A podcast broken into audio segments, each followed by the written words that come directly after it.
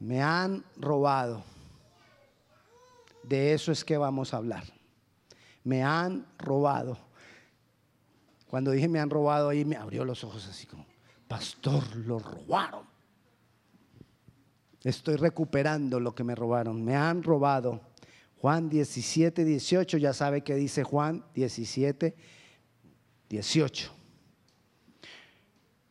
¿Cómo fue enviado? No.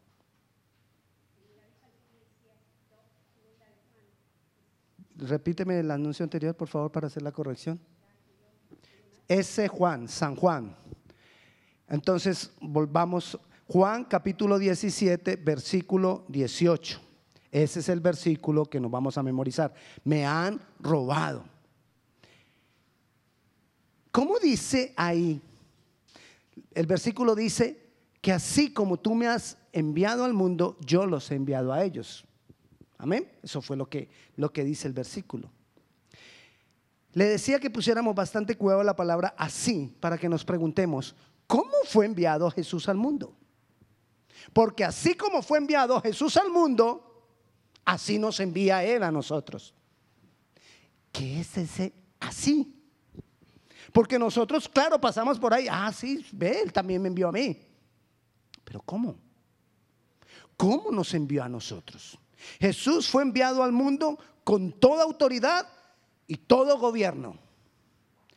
Jesús tenía como rey que es dominio sobre las enfermedades, dominio sobre las potestades, dominio sobre los principados, dominio sobre la naturaleza, dominio sobre la tentación,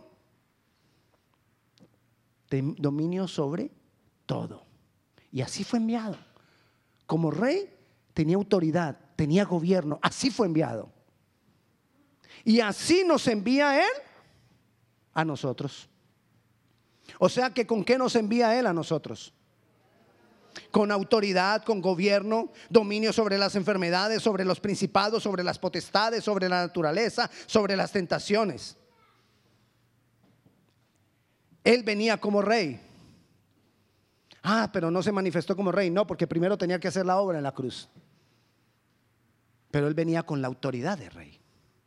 Y Apocalipsis capítulo 1, versículo 6 dice que nosotros hemos sido constituidos reyes y sacerdotes y nos hizo reyes y sacerdotes para Dios, su Padre. A Él sea gloria e imperio por los siglos de los siglos. Amén. ¿Nos hizo qué?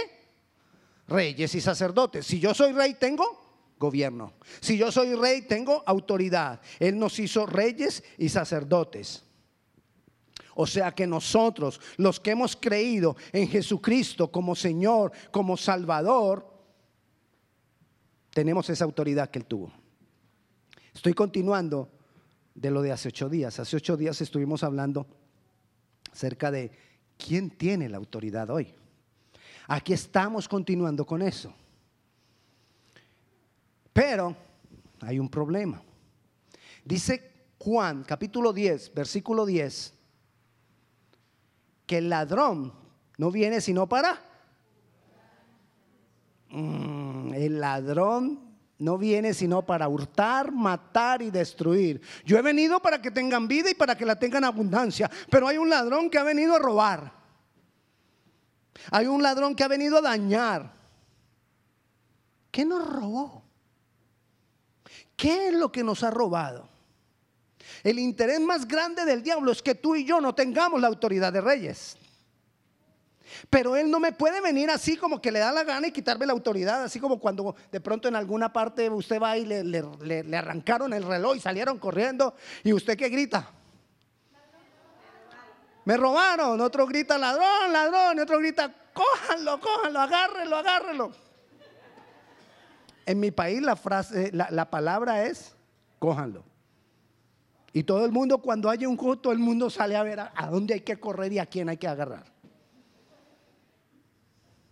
El enemigo nos quiere robar. Pero él no me puede robar porque le da la gana. Él no puede venir así como, como que, que, que ah, sí, pues sí, arrebatármelo. No. Él no tiene ese poder para quitarlo no lo tiene.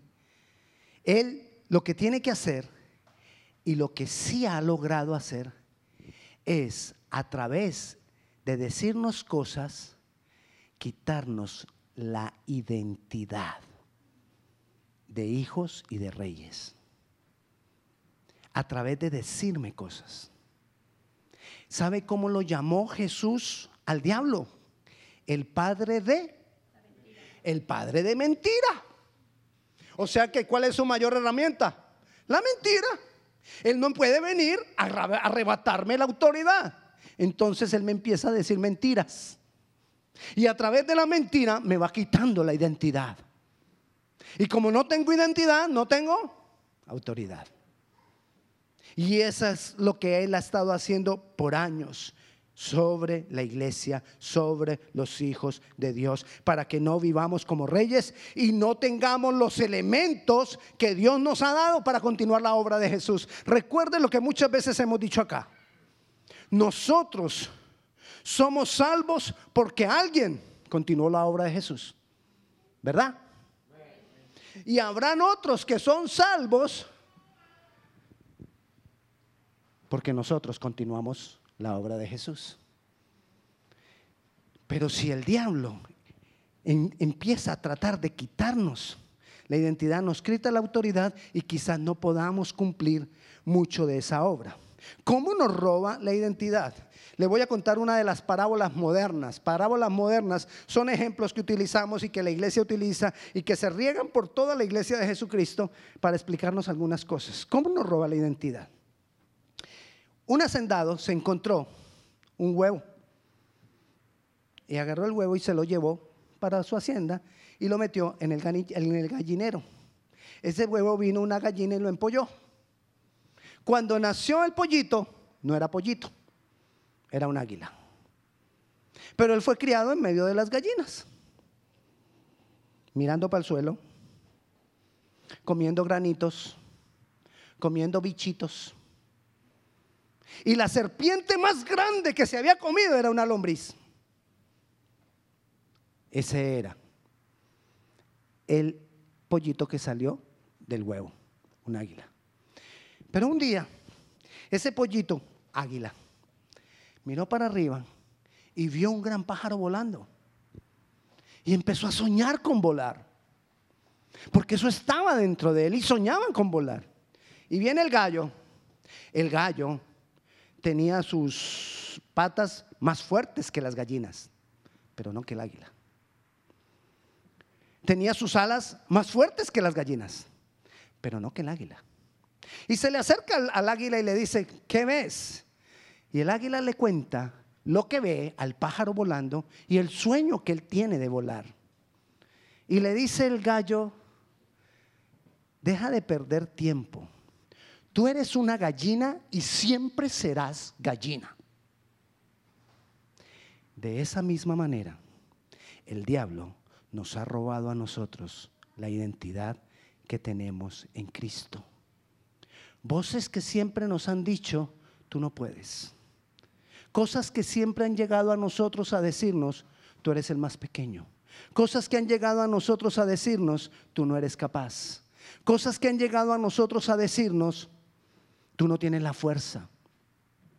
Quizás por las circunstancias también ha venido a nosotros voces diciendo, porque en medio de la circunstancia viene esa voz, que no lo escuchamos como una voz, sino como un pensamiento. Llega un pensamiento a nosotros a decirnos, se acabó, tú no sirves. Llega un pensamiento a decirnos otra vez lo mismo, esto no me va a quitar, esto no me va a soltar. Entonces, de esa manera se nos es quitada el, la identidad en Cristo. Todo terminó. Todo lo has perdido. No vas a poder salir adelante. Mentiras, mentiras y más mentiras. Nos están robando. El diablo me ha estado robando. Somos los hijos del Dios vivo me pregunto, ¿qué no podemos hacer? Somos los, los hijos del Dios vivo. ¿Qué límite tenemos? Si somos los hijos del Dios vivo, somos los hijos del Rey de Reyes y Señor de Señores, los límites no están en nosotros.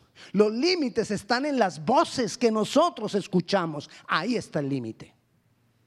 Ahí es donde está el límite. No avanzamos por, por esas cosas, que, esos pensamientos que llegan a nuestras vidas. Y los creemos de nosotros mismos. Creemos esas cosas de nosotros mismos. El enemigo nos ha robado la identidad de hijos. Nuestra identidad de que fuimos enviados. Así como Él fue enviado. Eso nos ha sido quitado. Yo fui enviado con autoridad, con poder, con dominio. La pregunta es verdaderamente, ¿qué crees tú que tú eres? Tenemos que empezar a recapacitar y a analizar y a, escarbar dentro de mí mismo quién creo yo que soy. Porque si tú verdaderamente crees que tú eres hijo de Dios y si tú verdaderamente crees que tú eres un cristiano, entonces actúa como lo que crees que eres. Vive como lo que crees que eres. Y levántate de tu condición. O prepárate para cuando venga una condición difícil, levantarte. Somos hijos de Dios. Efesios capítulo 5, versículo 1, nos habla de que nosotros debemos actuar, vivir como representantes de Dios. Sed pues imitadores de Dios como hijos amados. ¿Cómo me van a pedir que yo sea imitador de Dios si no tengo la capacidad? Según eso, si me está diciendo la palabra que yo sea un imitador de Dios, es porque tengo con qué. Es porque tengo la capacidad para imitar a Dios. Mira la grandeza de eso. Yo imitar a Dios. Es que Dios es Dios. Pero sabe a veces que llega a nuestras mentes, no, pero yo cómo voy a tratar de ser igual a Dios si Dios es Dios? Porque eres su hijo. Yo cómo voy a tratar de imitar a Dios si Dios es Dios? Porque eres su hijo. Yo cómo voy a decirle a la, tempestad que se calme si eso es, eso es de Dios? Porque Jesús lo hizo. Yo cómo le voy a decir a Lázaro que resucite ¿Acaso yo soy Dios para determinar quién vive y quién muere? Jesús lo hizo. No nos atrevemos. Nos da miedo. Porque ha sido socavado en nosotros, se nos ha hecho un hueco en la mente para que no reconozcamos lo que verdaderamente nosotros somos. Y ahí dice que sea imitador de Dios. ¿Cómo voy a ser imitador de Dios si no tengo autoridad? Lo que quiere decir nuevamente que si me dice que sea un imitador de Dios es porque yo tengo la. No la ejerzo por las mentiras. No la uso por las mentiras. Me quedo aplastado por las mentiras. Dejo que esas mentiras me aplasten. Si Él me dice que debo ser imitador de Dios, es porque tengo con qué ser imitador de Dios. Colosenses capítulo 2, versículo 10. Está hablando de autoridad. Dice, y vosotros estáis completos en Él, que es la cabeza de todo principado y potestad. Está hablando de autoridad porque está diciendo que Él es la cabeza de todo principado y de toda autoridad. Como Él es la cabeza de todo principado y de toda autoridad, Él tiene autoridad sobre todas las cosas y nos está diciendo que nosotros estamos completos en Él. Según este versículo, ¿qué te falta? ¿Qué te falta? Nada. ¿Qué te falta para tener autoridad? Nada. ¿Qué te falta para ejercer la autoridad? Nada. Lo que necesito es dejar de creer las mentiras. Dejar de creer mentira tras mentira. Jesús es la cabeza de todo principado. Jesús es el que tiene toda autoridad y nosotros estamos completos en Él. Todo lo que necesitamos lo tengo en Él. ¿Qué necesitas? ¿Por qué estuviste rogando esta semana? ¿Por qué estuviste pidiendo esta semana? ¿Cuál fue tu clamor esta semana? Pues tú tienes la autoridad para estar completo en Jesús. Pues tú tienes la autoridad Necesitamos callar esas mentiras en nuestra mente. Necesitamos cambiar nuestra manera de pensar. Pero no te estoy hablando entonces de un trabajo en la mente de positivismo. Yo puedo, yo puedo, yo puedo, yo puedo. Y ponte a meditar y pon la mente en blanco y después vuelve y repite, yo puedo, yo puedo, yo puedo, yo puedo. No es a eso que me refiero. Es hacer un trabajo en mi mente de creer lo que dice la palabra. Amén. Es hacer un trabajo en mi mente de creer lo que dice Dios. Es hacer un trabajo en mi mente para creer lo que dice la palabra y callar lo que decían esos pensamientos de mí. Ese es el trabajo que hay que hacer en la mente. Tenemos la autoridad para vencer la serpiente, no lombricitas, porque no somos gallinas. Y muchas veces nos hemos conformado con vencer lombricitas. Y vencemos una lombricita y nos creemos, oh, yo como serpientes. Son una lombricita quizás. Pero tenemos la autoridad para vencer la serpiente y toda fuerza del mal. Escúcheme, tú y yo tenemos la autoridad para vencer toda fuerza del mal. Pero esto es una situación espiritual. No es algo de dominio de la mente. No es algo de lograr doblar cucharas con la mente. No. Es algo de lograr que las cosas cambien porque el Espíritu de Dios está en mí y está obrando a través de mí. Es diferente. Entonces, para lograr que algo sea espiritual, yo necesito desarrollarme espiritualmente. Yo no necesito desarrollar mi mente, yo necesito desarrollarme espiritualmente, yo necesito crecer espiritualmente, yo debo tomar autoridad espiritualmente. Todo lo que yo tenga que hacer sobre esto tiene que ser espiritualmente. Segunda de Corintios, capítulo 3, versículo 6, dice que tú y yo somos ministros competentes. ¿Qué es un ministro? Alguien a la quien se le ha delegado autoridad para ejercer algo. Eso es un ministro y dice que nosotros somos ministros. Es decir, que se nos ha delegado autoridad para ejercer las cosas. Somos ministros y ministros competentes.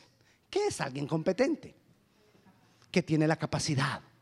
Tú y yo estamos mandados a hacer una obra y tenemos la autoridad y tenemos la capacidad. Tenemos las dos cosas, la autoridad y la capacidad.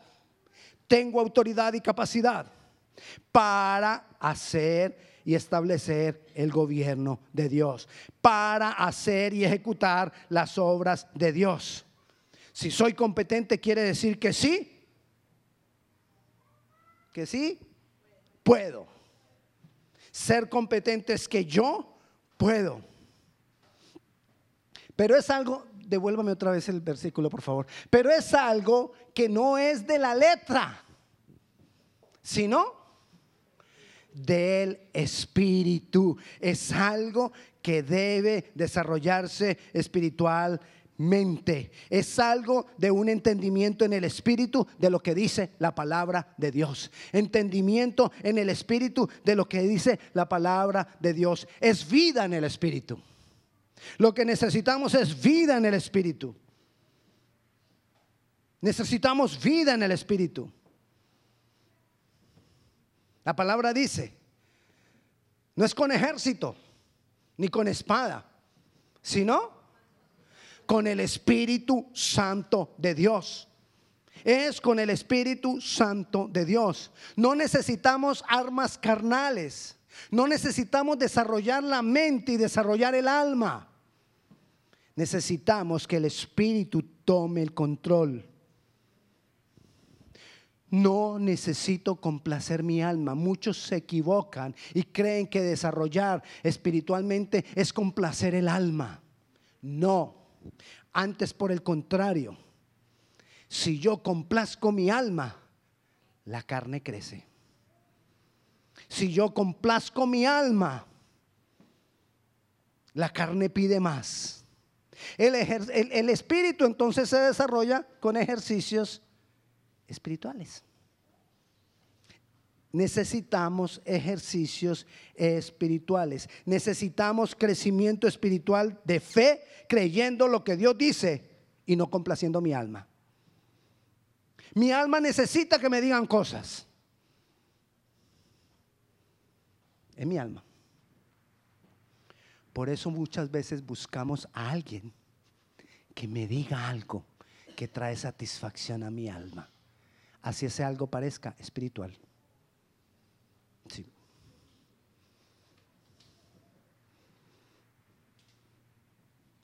Por eso, no en todos los casos, pero por eso muchas veces uno de los ministerios, de los cinco ministerios más popular es el de profeta. Porque la gente quiere en su alma escuchar algo que quiere que le digan. Y aunque es, suena espiritual, se está satisfaciendo su alma. Y la persona no cambió. Y vino la palabra profética y la persona no cambió y después vamos a reclamarle al profeta porque nos dijo una palabra profética y no pasó nada con mi vida. ¿Y por qué? Porque te llegó la palabra profética, pero tú seguiste creyendo las mentiras de la falta de identidad. Necesitamos entonces nosotros estar recibiendo de Dios lo que verdaderamente es del Espíritu. Nos han robado nuestra identidad y para recuperar debemos alimentar el espíritu, debemos crecer en el espíritu. Que mis acciones, que mis decisiones, que mis reacciones sean regidas por el espíritu de Dios. Eso es ser espiritual. Ser espiritual no es así ya casi caminando que, que ya ni toco el piso. Porque es que, wow, no me toques que me quitas la unción. De verdad, hay, hombres que tú no, le te, no te puedes acercar porque tú estás contaminado y le quitas la unción. Y no, no es así. Entonces, mi alma dice muchas cosas, pero la pregunta es, ¿qué dice Dios? Mi alma quiere muchas cosas, pero ¿qué quiere Dios? Es decirle a los pensamientos de gallina que tengo, a esos pensamientos de incapacidad, a esos pensamientos de pequeñez y de dolor, lo que dice la palabra y que yo he decidido creerlo. Es eso. Es adorar a Dios cada que vengan esos pensamientos. El enemigo que quiere que yo flaquee. Entonces me manda pensamientos. Y si yo cada que llega uno de esos pensamientos adoro a Dios, porque me ha levantado, ¿qué termina siendo el enemigo? Dejar de tirarte esos pensamientos porque Él no quiere que tú adores. Y si tú cada que viene vuelvo y adoro, y vuelve otra vez y vuelvo y adoro, el enemigo dice, no, yo no quiero que adore. Mejor no le tiro más de esto. Es comenzar a actuar de acuerdo a la palabra de Dios. He decidido creer Muchas veces nosotros escuchamos estas cosas y como ya las hemos sabido, entonces quizás decimos, yo ya sabía. Pero la pregunta es, si lo sabías, entonces la segunda pregunta es, ¿estás siendo un ministro competente? ¿Estás cumpliendo el propósito por el cual estamos enviados? ¿O solamente estamos viviendo la vida cristiana? Si solamente estamos viviendo la vida cristiana, nos volvimos vegetales espirituales, solo respiramos. Y vegetales espirituales hay muchos, muchos en las iglesias, que solo respiran, no se mueven, no van para ningún lado, solo respiran. Pero cuando yo entiendo y empiezo a crecer espiritualmente y empiezo a salir adelante espiritualmente, tengo que ser un ministro competente. Dios nos ha llamado a, una obra, a continuar la obra de Jesús. Estamos estableciendo el gobierno de Dios en la tierra porque a eso es que somos llamados. Estamos estableciendo gobierno de Dios en personas, estamos estableciendo gobierno de Dios en familias o estamos vegetalizando. Esa palabra está buena. Vegetalizar. Es vivir la vida cristiana como vegetales. ¿Estás vivo? Sí, yo respiro. Y ya. ¿A qué voy con esto hoy? A que tomemos una decisión hoy. Yo decido creer que Jesús me ha devuelto la identidad. Yo decido creer que lo que el diablo me ha querido robar no me lo puede quitar. Yo decido callar las mentiras que el diablo ha dicho a mi vida.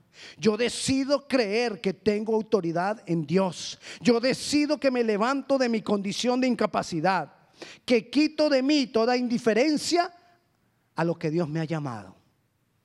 Esa es la decisión que yo tengo que tomar hoy. Porque yo entiendo quién soy, que tengo. Porque así como fue enviado a Jesús, soy enviado yo hoy. Con la misma autoridad, con el mismo gobierno. Pero necesito crecer espiritualmente y dejar de vegetalizar. Podemos hasta hacer un trabalenguas de eso. Quien esté vegetalizando debe dejar de vegetalizar. Y debe buscar un desvegetalizador que lo ayude a desvegetalizarse. Ya, ahí está. Esa es la idea.